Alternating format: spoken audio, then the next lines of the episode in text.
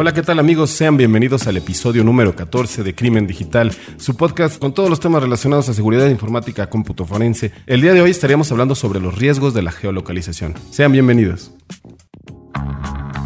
Todos los días, millones de seres humanos nos conectamos a un sistema de información. Vivimos una realidad virtual donde convivimos, crecemos y maduramos.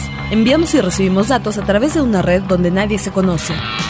Solo vemos imágenes y reflejos, no juzgamos, solo intercambiamos. Es mejor estar informado, no hay pretextos. Crimen Digital, el podcast con todo lo relacionado al cómputo forense, seguridad en Internet y las últimas tendencias nacionales y mundiales del cibercrimen. Conducido por Andrés Velázquez y Mario Jubera.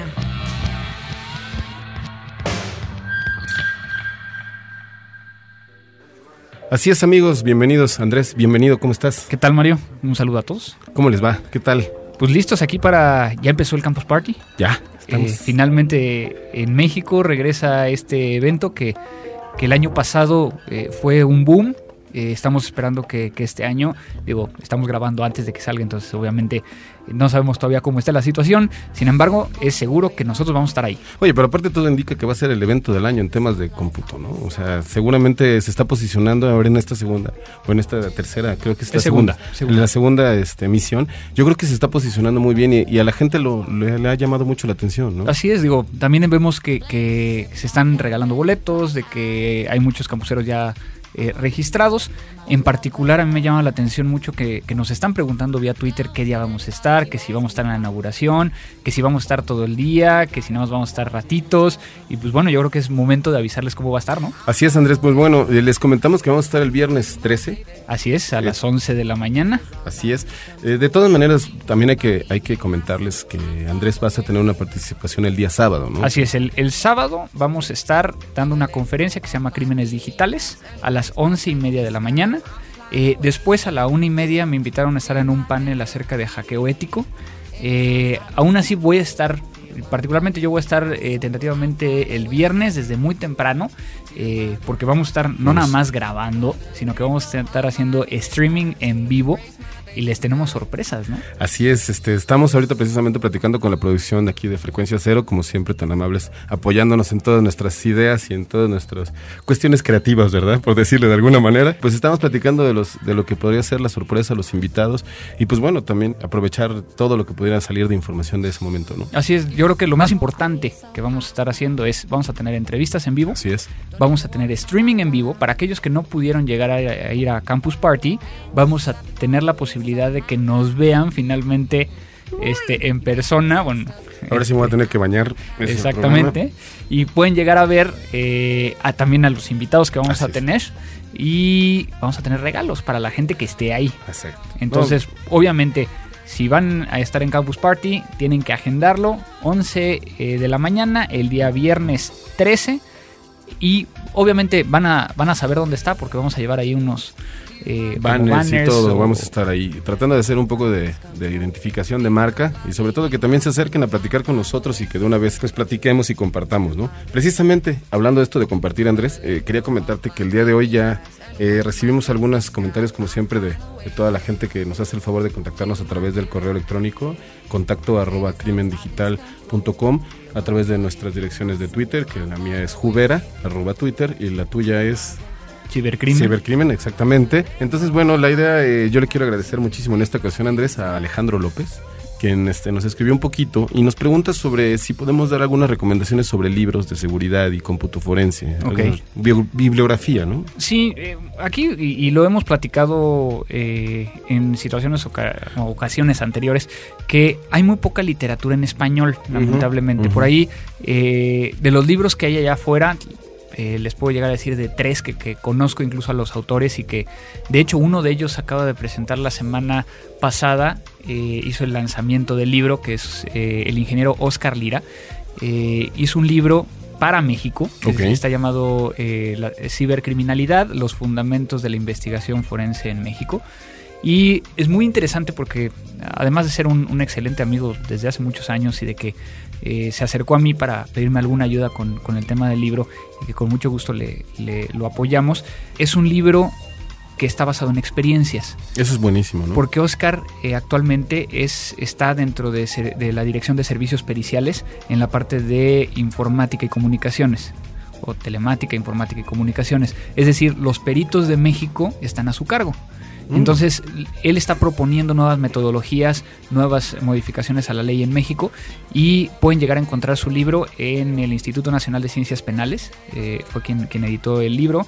Eh, es, INACIPE, es como lo pueden llegar a buscar en, en internet para, para aquellos que les interesa aquí en México. Adicionalmente, les tengo que recomendar uno de Jamie Cano, un colombiano que tiene varios libros. No comparto, y, tengo que ponerlo desde esa manera, no comparto todo, ni con Oscar, ni con Jamie. Claro, claro, claro. Eh, y de hecho, eso es lo padre, ¿no? El poder llegar a sentarse a debatir muchas veces de que esto yo no, no estoy de acuerdo.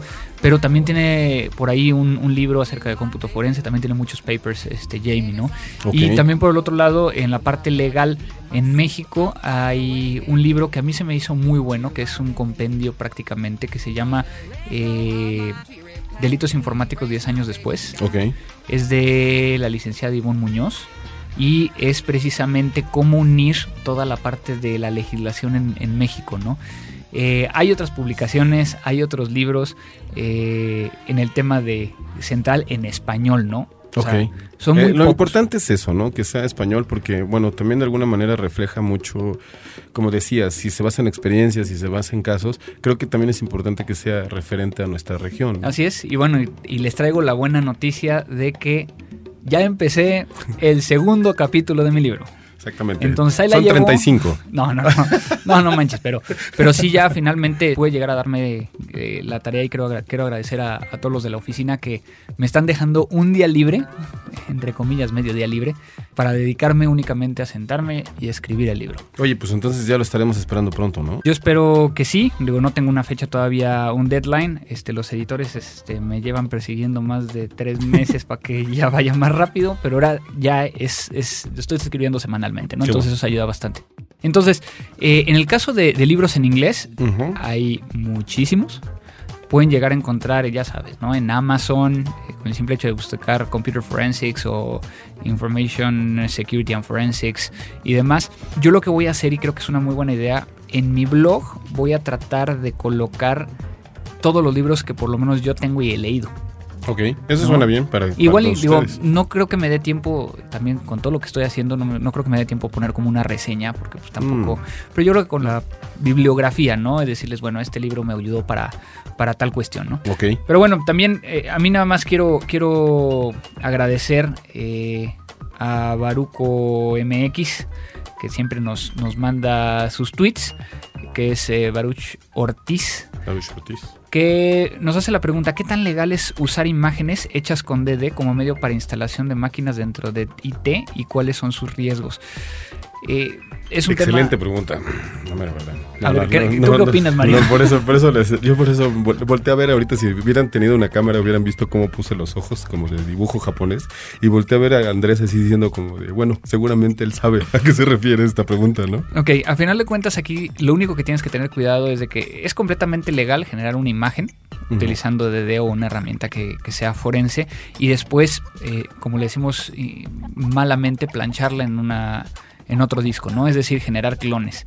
Entonces, hablando de, ese respecto, lo único que podrías llegar a tener un problema legal es si haces una imagen a partir de una computadora que ha sido usada por una persona y que por lo tanto ya tiene datos ahí es donde estarías duplicando esos datos y podrías llegar a tener algún problema con el tema de eh, ley de datos personales o privacidad, propiedad intelectual o demás. Si es un fresh install de un sistema operativo y utilizas el DD para generar la imagen y volverla a poner en el otro, pues no hay ninguna repercusión, ¿no? Perfecto, Andrés. Oye, pues también aprovecho para este, agradecerle también a Elizabeth que ella este, nos escribió y nos dice que aparte de, este, de felicitarnos, eh, todo el, sobre todo esta parte de la música, que bueno, que muchas veces no están muy de acuerdo, no, yo creo que ya lo hemos platicado anteriormente y es, es una manera y es un reflejo de lo que nosotros muchas veces escuchamos en el momento de estar trabajando. La verdad son propuestas eh, que pues les, les entregamos a ustedes pues para que también escuchen no nada más eh, de tecnología, sino también de otros temas, ¿no? Sí, no, y, también, digo, si quieren que pongamos una rola que a ustedes les gusta, que, que es diferente, algo que sí queremos poner, yo creo que hasta cierto punto claro es de que no queremos, por ejemplo, poner la nueva de Luis Miguel. Sí, no, no, no, queremos. Creo que no va por ahí. este, porque eso la puedes oír en cualquier radio, ¿no? Entonces mejor ahí prende el radio. Pero si quieres escucharnos a nosotros y, nuestra propuesta y cosas nuevas, pues acá estamos, ¿no? Exactamente. Muchas gracias a todos los que nos están enviando twitters y yo creo que entramos al tema. Vamos a darle. Lo nuevo. Pues bien, Andrés, vamos a entrar de, de lleno a este tema de la geolocalización. Eh, en esta ocasión, bueno, han existido muchas preguntas, muchos comentarios y sobre todo últimamente se ha hablado mucho de este tema y sobre todo de los riesgos ¿no? que también pueden existir. Entonces, vamos, a, vamos a, tratar de desmenuzar un poquito de qué se trata y sobre todo cómo nos puede llegar a afectar a la vida diaria. ¿no? Yo creo que sí, es un tema eh, que cada vez está siendo más integrado a las diferentes aplicaciones que hay de redes sociales y muchas de ellas ni siquiera nos están preguntando si queremos usarlas o no, sino que vienen activadas por default. Pero yo creo que lo primero que tenemos que hacer es, explicar Vamos qué es la aplicación. Mira, bueno, yo entiendo, Andrés, desde la perspectiva que, he visto en la práctica, sobre todo en la, en la red social de Twitter, que ese es un sistema que triangula tu posición y lo publica a través de las redes sociales. En este caso, he, visto en algunas herramientas como Uber, Tweet, y que de repente a una persona le dices, estoy en tal lugar, y te pone la liga para que te lo visualices a través de Google Maps principalmente. Creo que a grandes rasgos es esto, y bueno, no sé qué más podríamos sacar esto del dato técnico, digamos. Yo creo que, o sea, cumple completamente con, el, con la definición, ¿no? Es el poder llegar a ubicarte en un lugar en cierto tiempo. Y el tema es la geolocalización. Eh, digo, si lo, dividimos, geo, tierra, localización, el lugar donde estás en la tierra. Yo creo que una de, los, de las formas más puras de poder llegar a saber lo que es la geolocalización es el tema del Foursquare. Foursquare es una red social que se vincula con el Twitter y con el Facebook, que te permite llegar a decir, eh, hoy estoy en frecuencia cero, grabando y va a mandar un mensaje a todos tus contactos. Y si tú le das clic a, la liga que viene con el Foursquare, te va a aparecer un mapa de dónde está frecuencia cero. Entonces, eh, se, ha, hablado mucho al, respecto, ¿no? Yo la, primera que recuerdo que utilicé, y que muchas de ellas las utilizo eh, de una manera pues para probar la inseguridad, ¿no? Fue Latitude de Google. Ah, claro. Eh, o de Google Maps en este caso. Google Maps, sí que es una, aplicación que tú puedes llegar a dar de alta a tus amigos y estás compartiendo en tiempo real la ubicación de cada uno. ¿Dónde está el riesgo? Eh, pues, Vamos a ponerlo en una pareja. Exacto. ¿Dónde, está, el riesgo? Precisamente, ahorita a ver. Pues es tan sencillo como que la pareja va a saber dónde estás. Exactamente. ¿No?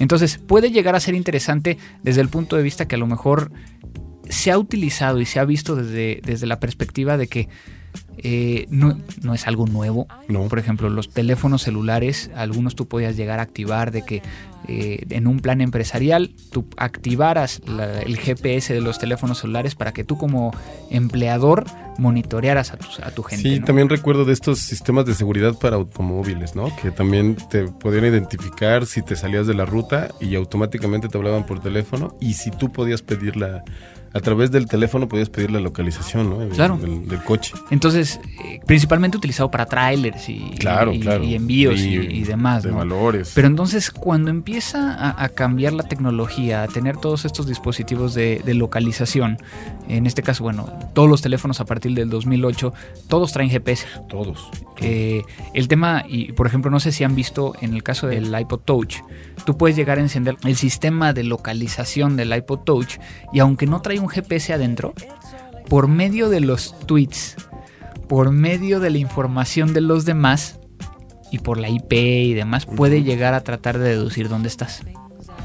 Yo creo que desde mi perspectiva tiene varios eh, problemas eh, lógicos, ¿no? Este, aparte, como lo decías bien, probablemente en un tomo como de chiste la aceptación de la pareja, de, broma, ¿no? Para que, para que sea un poquito más. Sin embargo, yo creo que el tema de la geolocalización tiene algunos, algunos puntos muy ásperos, como esto de poderte localizar en cualquier punto, ¿no? Y en cualquier lugar y en cualquier momento creo que tiene eso un problema, ¿no? Tiene un, problema y, yo lo expuse en alguna conferencia eh, este año acerca de, por ejemplo, pude llegar por medio de Twitter, eh, que es donde puedes llegar a, saber a lo mejor precisamente lo platicaba yo ayer en, un evento con gente de con tuiteros. Les decía es que tú puedes ver el timeline de alguien y puedes llegar a saber si es maniático, depresivo, este, si es introvertido, si es extrovertido y demás. Pero si empiezas a agregarle cuestiones de que cada vez que tuitea, como es el caso de Uber Twitter, eh, tiene la posibilidad de que esté actualizando la último, el último lugar desde donde estás tuiteando, puedes llegar a tratar de inferir dónde trabaja puedes llegar a inferir en qué escuela va, puedes llegar a inferir que a lo mejor si siempre tuitea los martes acerca de que está yendo al gimnasio, a lo mejor pues por medio de, del hecho que ya sabes que es un gimnasio, ya sabes dónde está y ya sabes que está yendo todos los martes, ¿no? Entonces muchas veces nos quejamos de, de es que, ¿por qué hay tanta inseguridad? Pues porque estás abriendo la ventana y estás gritando dónde estás. Y, aparte de eso, también existe el tema de que ni siquiera saben que existe esa aplicación en muchas de las personas que son usuarios del Uber, ¿no? Y de, estas aplicaciones. A mí me, me, parece muy peculiar que de repente en los timelines, sobre todo de Twitter, eh, al día en, el, por ejemplo, en el de crimen digital aparecen 20 o 30 ubicaciones de personas, ¿no? Entonces, y yo creo que yo te puedo asegurar que el, el 80% de las personas no sabe que están dando su ubicación, si no ya lo hubieran quitado. ¿no? Sí, sí, sí. O incluso, por ejemplo, puede llegar a suceder que tú hayas tuiteado, que lo hayas activado algún día y después lo desactivaste, pero nunca borraste la ubicación inicial. Entonces te dice que, que por ejemplo, el otro día revisando perfiles, digo, en, ese, en esos tiempos de ocio me pongo a, revisar perfiles de otras personas y vi un cuate que, que, estaba, que, no tenía o no estaba tuiteando su ubicación cada eh, tweet, pero lo había puesto dentro del perfil de, de Twitter y estaba en, en, su casa, ¿no? Entonces, obviamente te das cuenta cómo esta situación te va llevando al hecho de que estamos dando más información de la que deberíamos.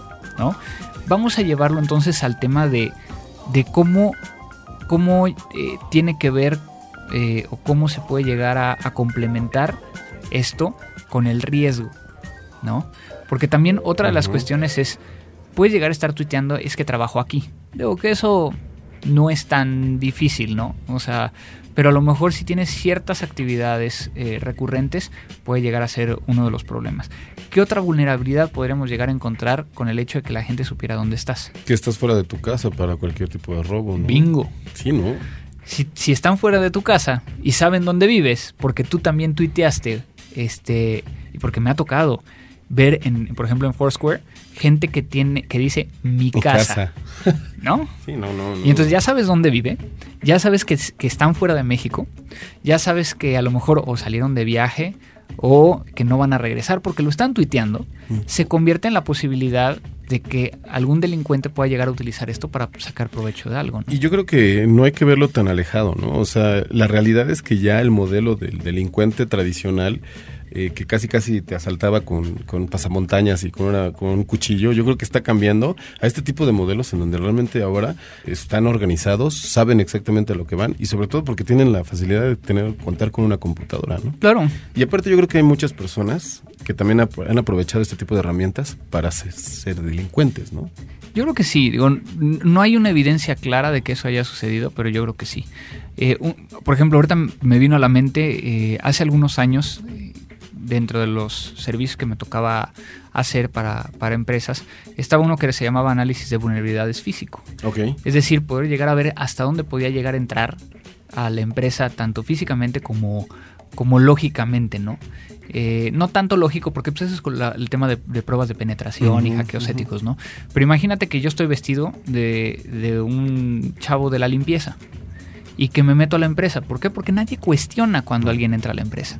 Sin embargo, bueno, con este tema de geolocalización, hacíamos algo muy similar cuando la geolocalización no era lo que tenemos hoy. En los foros muchas veces hacemos preguntas y en esos foros pues compartimos un mismo fin. O sea, compartimos a lo mejor el gusto y en este caso era un foro de mercadotecnia donde la gente de la mercadotecnia de la empresa estaba involucrado para decir cuáles eran los eventos a los que asistía y demás.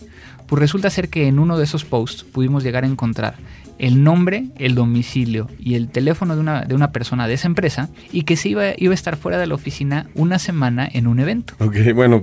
¿Sabes para qué lo utilizamos? Para llamar por teléfono y decir, oye, hablé con Juan, que es el director de marketing, y, pues ves que se fue al evento, que se fue a, eh, esta ciudad, tal día. Pues sabes que yo también tengo que ir, pero pues me pidió que antes de, irme para allá, porque yo voy a llegar tarde, que me des una copia de, de algo que porque se le olvidó.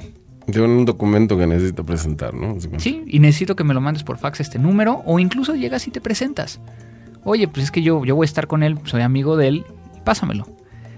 En, en ese entonces nos lo dieron.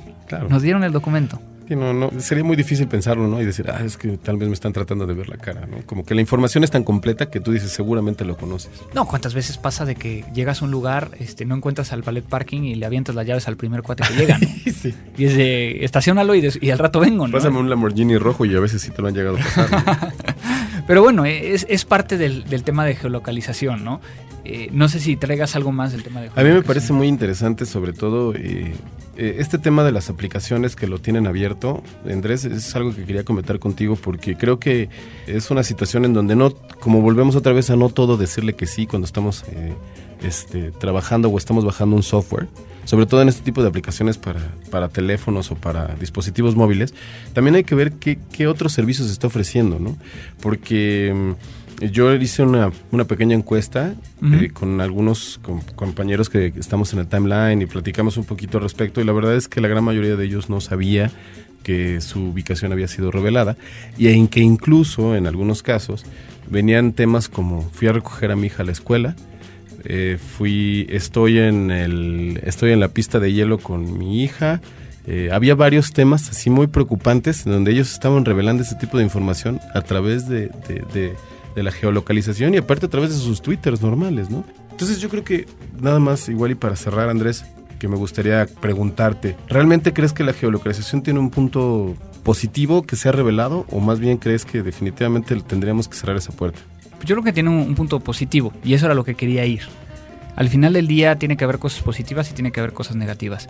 La parte negativa es de que esa información puede llegar a ser utilizada en provecho de, alguien que quiera generarte un daño por ahí también eh, platicando acerca de este tema con otras personas me decían, es que, pues es que a mí no me importa que sepan, depende, ¿no? Sí, claro. O sea, a lo mejor, digo, si no eres alguien secuestrable, si a lo mejor ahí dices, bueno, es que no hay tanto problema, pero a final de cuentas el riesgo está ahí. Y tenemos que hablar de que, bueno, el riesgo se tiene que mitigar, no se puede llegar a eliminar, pero lo que haces es tratar de que esto no suceda, ¿no? Así es. Por otro lado, ¿cuántas veces nos hemos quejado de es que me hablaron de tal teléfono o tal cuenta me está este troleando o ta ta ta. Me están hable y hable y hable y hable. Y entonces siempre estamos pidiendo a gritos, quiero saber quién me amenazó, quiero saber quién me difamó, quién quiero decir, eh, saber todo, pero no tenemos cómo saberlo. y esa es una muy buena forma. Ok. Sí. En ese sentido yo creo que sí también puede tener esa utilidad, ¿no? De saber de dónde viene la llamada o Sí, sí. Eh, por ejemplo, aquí tuvimos nosotros un caso hace tiempo donde era una persona que se había llevado a la, digamos que llegó el papá de una niña y que la ex esposa se había llevado la niña fuera del país y que no había manera de llegar a, saber, en, o sea, sabían que estaban en qué, en qué país, pero no sabían dónde estaban y necesitaban obviamente para eh, proseguir con la demanda una ubicación física. Claro. Entonces, lo único que, que sabían era que tenía un Twitter, que tenía un Facebook y que recibían correos electrónicos de, la mamá. De la mamá. ¿No?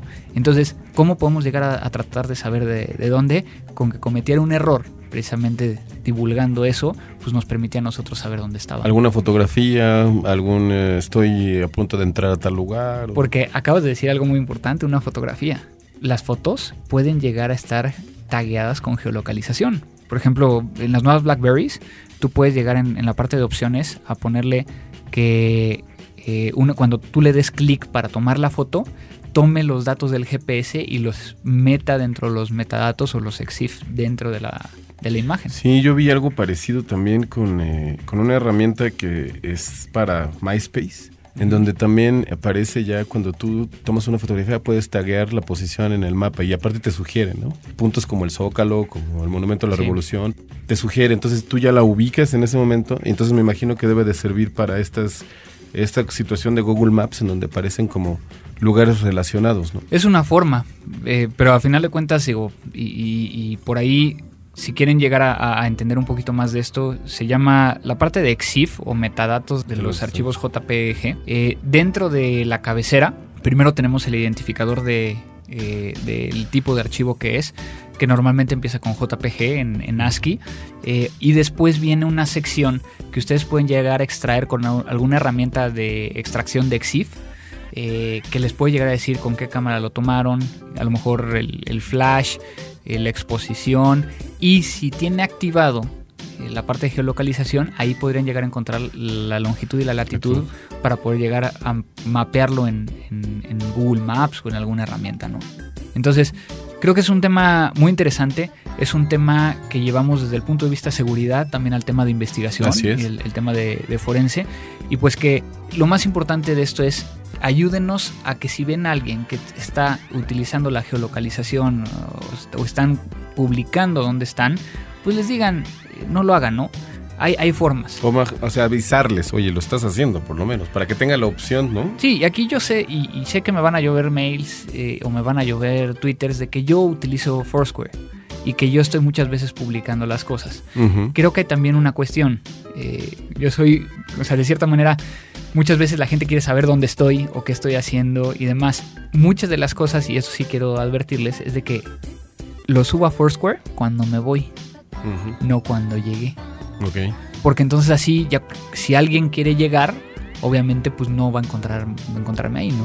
Mm, la próxima vez que hagas convocatorias para el cantabar, ya sé que tengo que llegar temprano.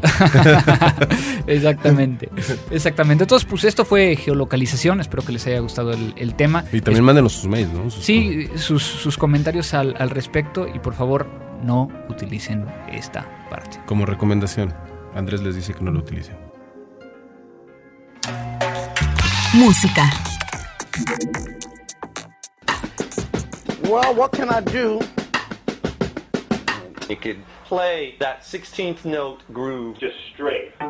Bueno, Andrés, en esta ocasión mm, te voy a presentar algo muy interesante que me encontré en YouTube. Eh, como ustedes saben, la gran mayoría de las veces buscamos la música en, esta herramienta, ¿no? en esta red social. En esta ocasión te voy a platicar de qué se llama el proyecto de Cutiman. Okay. Lo pueden buscar, simplemente busquen Cutiman en YouTube y van a aparecer una serie de, de resultados. La idea es que este, este chavo es un DJ que lo que hace es utilizar todos los, eh, los pequeños extractos de videos que sube la gente cantando o tocando algún instrumento, los utiliza para hacer una sola versión de una canción. Entonces, por ejemplo, en este caso es una canción de funk, se llama Gran Mama Funk, algo así me parece. Lo que sucede es, esta persona este, subió un video haciendo un tutorial de tocando la batería, hay otra persona que sale tocando la armónica, una, una, una mujer este, sale cantando y es la misma canción. Entonces lo que él se dio la tarea es de buscar esa canción en diferentes instrumentos, mezclarla y hacer su versión. Oye, qué padre. Sí. Sí, muy similar a, bueno, eh, no es similar, pero tiene que ver con la orquesta de YouTube.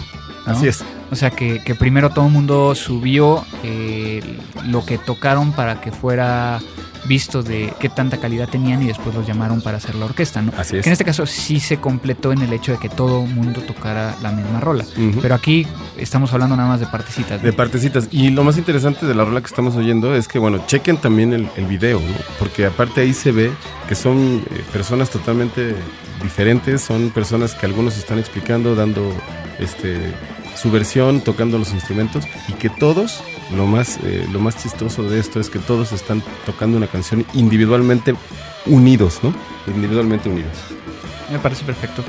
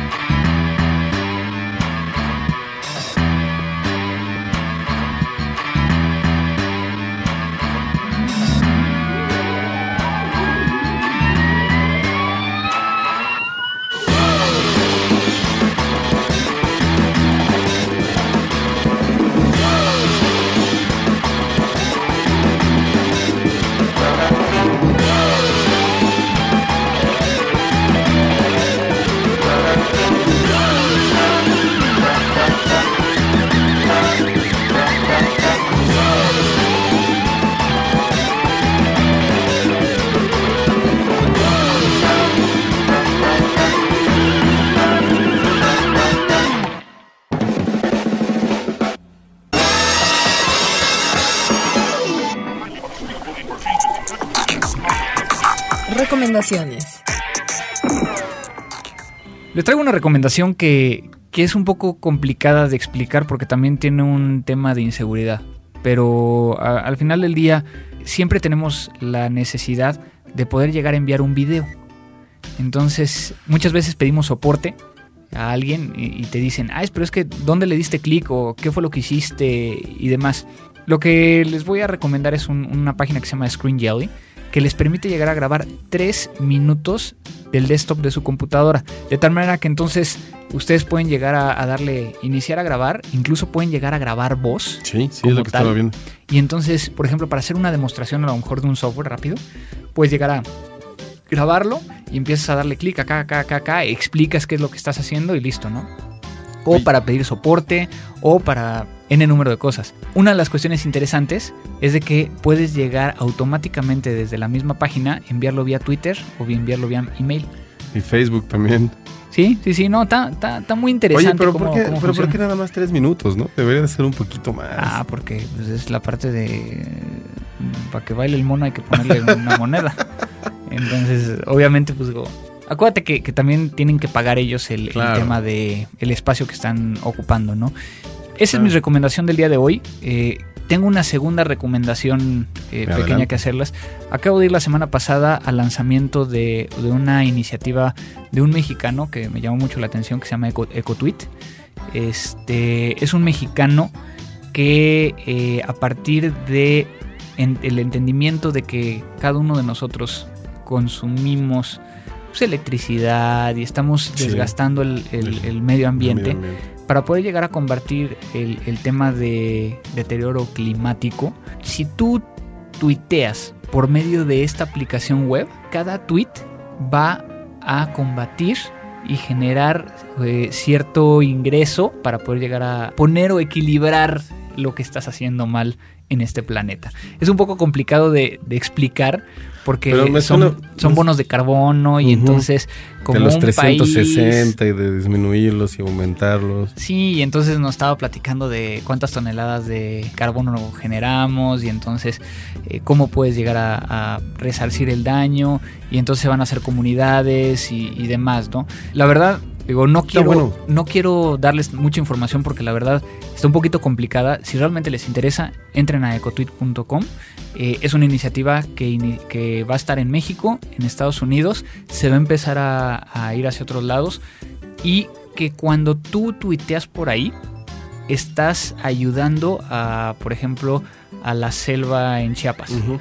Y, tú puedes llegar incluso a elegir hacia dónde quieres que se vaya, eh, aunque también por el hecho de que se haya tuiteado, por ejemplo, desde México, detecta la IP y, manda, hacia ese lado, ¿no? Oye, qué interesante. y lo más chido, o por lo menos lo que a mí más me gustó, fue que tienes una calculadora de que entonces tú le pones este, cuántas televisiones tienes, eh, si tienes carro, si no tienes carro, y te hace un cálculo de cuánto gastas.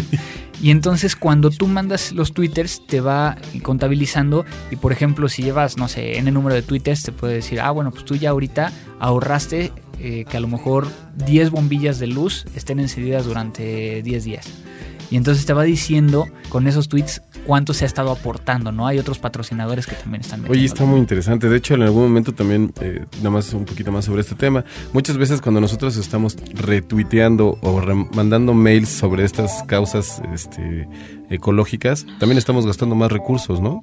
Eh, sí. Entonces mejor hay que, hay que informarnos un poquito sobre el tema y ver de qué manera estamos apoyando realmente, ¿no? Así es, es un tema que, que, que está muy, muy verde. O sea, es una plataforma beta, o sea, lo acaban de lanzar como tal. Sin embargo, pues yo quiero invitarlos a, que lo hagan, ¿no? Al final del día también cuando te suscribes y demás, puedes llegar a, ganar una expedición en crucero al Polo Norte con National Geographic, ¿no? Entonces, está muy, está muy padre, denle una revisada. Ahorita, por ejemplo, desde que salió la herramienta que fue hace un par de días, este, hasta donde llevamos ahorita que estamos grabando, 30 millones y medio de focos de 100 watts por una hora han sido neutralizados gracias a esta herramienta. Muy bien, ¿eh? Muy bien. Entonces, pues den una revisada. Así es. ¿Y tú qué traes? Pues bueno, Andrés, fíjate que eh, yo lo que traigo en este momento es algo una muy... gripa impresionante. Es una gripa impresionante que no me permite platicarte como debería ser, pero bueno, digamos que lo estoy diciendo muy animado, ¿no? Pero bueno, te voy a platicar en esta ocasión de lo que significa el lugar en donde yo aprendí de benchmarks. Ok. Se llama Tom's Hardware. Es un portal en Estados Unidos que eh, publica todo el tiempo estos análisis de las diferentes marcas y de las diferentes ofertas que hacen los fabricantes. ¿Por qué es tan, tan interesante? Porque bueno, yo en algún momento eh, me veía en, en, la problemática de llevar una cuenta de procesadores y el problema es que yo no entendía qué diferencia había entre velocidad, rendimiento, que era este famosísimo medirlo a través de gigahertz o a través de performance, a través de todo este tipo de cuestiones que los fabricantes muchas veces nos están tratando de vender cuando tratamos de adquirir un equipo nuevo, ¿no? O queremos hacer de nosotros más, más poderoso. En este caso, Tom's Hardware, de una manera muy sencilla, te explica cuáles son las mejores eh, computadoras o cuáles son las que tienen el más alto rendimiento a través de ejemplos prácticos. Donde, por ejemplo, te dice que un procesador con mayor rendimiento quiere decir que probablemente si tú pusieras a un a un adulto y a un niño caminando una distancia, el adulto daría menos paso, menos pasos que el niño. Por lo tanto, el adulto consumiría menos energía. Entonces, a través de estas analogías que muchas veces se utilizan en el ambiente de, las, de, la, de la computación, en Tom's Hardware pueden descubrir qué es lo que está sucediendo cómo impacta en tu equipo las diferentes aplicaciones, cómo se, cuál es el rendimiento óptimo para un equipo de tal gigahertz o de tal procesador y además de descubrir en el mercado cuáles son las ofertas más valiosas. Lo más interesante de Tom's Hardware, a diferencia de otros sitios, es que no obedece a ninguna marca. ¿eh? Es total y absolutamente eh, neutral. neutral. Entonces la verdad es que yo a partir de ese momento empecé a leer un poco sobre este tema y descubrí que pues bueno, la, la idea de que muchas veces una un fabricante nos dice que tiene la computadora más rápida o con el performance más elevado o con, tal vez con el sistema más, eh, digamos, más optimizado, probablemente obedece a sus propios intereses y no necesariamente a lo que nosotros necesitamos o requerimos, ¿no? No, súper bien. O sea, al final de cuentas, cuando hablamos de un benchmark, estamos hablando de una comparación, pero una comparación técnica y avalada con ejercicios y, digamos que pruebas, ¿no? Así es. Porque muchas veces encontramos sitios donde te dicen, ah, es que este es mejor que este porque pude llegar a correr este juego. Realmente no es por eso, ¿no? O sea, acá hacen pruebas de estrés, hacen pruebas de, de a lo mejor eh, cuánto tiempo tarda en, calcular un punto flotante, en el caso de los procesadores y demás, ¿no? Pero creo que es importante porque te lo explica de una manera mucho más digerible, ¿no? Y yo creo que también esto, esto tiene mucho que ver con que muchas veces en el momento que queremos adquirir un equipo el que sea, ¿no? Desde un teléfono hasta una computadora, muchas veces tendemos a, tratar de investigar. Por lo menos eso es lo que, lo que se está haciendo en últimas fechas. Entonces, tal vez contar con este tipo de, sitios como Tom's Hardware, creo que te ayudan mucho a, la decisión de tu compra, ¿no? Claro, claro, porque al final de cuentas muchas veces entras a, tratar de, de comprar una computadora, como bien dices, y oye, ¿por qué me están, eh, por qué me salen 200 dólares más el, el Core 1, el, el Core i7, que el i5 y y no entiendes el por qué, ¿no? Cuando realmente el i5 a lo mejor es de mayor megahertz que el otro, pero el bus es diferente. Entonces ahí es donde te, llega a ayudar, ¿no? es, un, sitio que, yo llevo también visitando desde hace muchos años y pues una, una excelente referencia para todos los que nos están escuchando. Gané otra vez, ya van 2-0, caray, estoy bateando súper bien este año. Me parece perfecto. Música.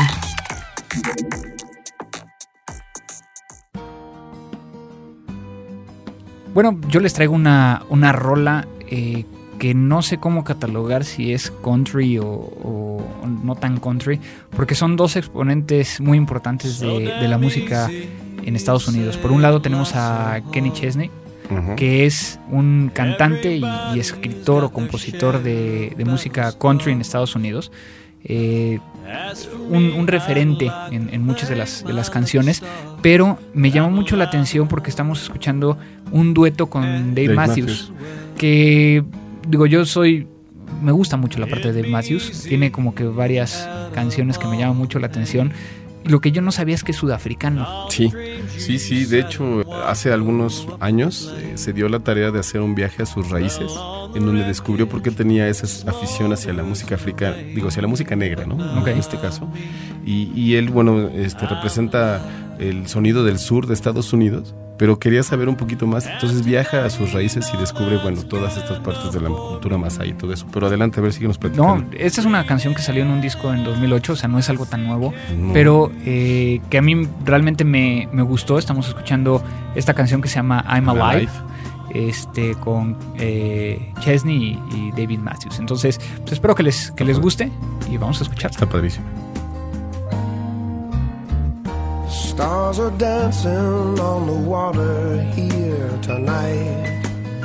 It's good for the soul when there's not a soul in sight. This boat has caught its wind and brought me back to life. Now I'm alive and well. And today, you know, that's good enough for me. Blessing, can't you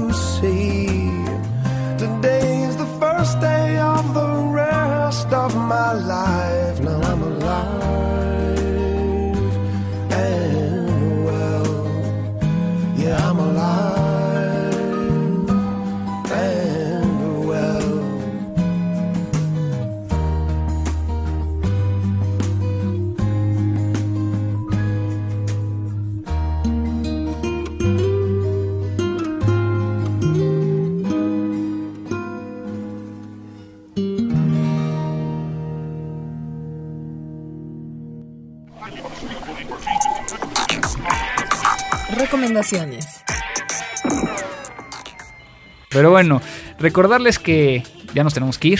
Este, espero que lleguen rápido a su destino si nos están escuchando en el coche, ¿verdad, Antonio? Este, y para todos los demás, pues muchísimas gracias. Eh, recuerden que estamos saliendo cada 15 días. Pueden mandarnos correos electrónicos a contacto arroba crimendigital.com, a nuestros twitters eh, arroba jubera y arroba cibercrimen, nuestro buzón de voz 01800 087 2423.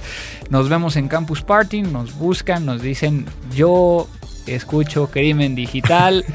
como, como la joya y les vamos a dar una bonita calcomanía para que pongan. No, no, no vamos a llevar ni calcomanías ni, ni, ni, portaplacas ni nada. La verdad es que nos daría mucho gusto conocerlos, ¿no? Sí, sí, y que, y que nos digan ahí es más, yo voy a consignar aquí a Mario a que lleve su libreta mágica para que de ahí apunten ustedes sus... Oh, vamos a comprar una libreta y que apunten ellos, que pongan su nombre y la pregunta que quieren hacernos para el siguiente programa. Órale, me gustaría mucho saber eso y sobre todo conocerlos a todos en persona. Recuerden, vamos a estar por allá viernes 13, 11 de la mañana. Así es, ¿no tiene nada que ver con la película? No, esperemos que no. Esperemos que no. Vamos a revisar en tu mochila a ver si no traes una mascarita porque...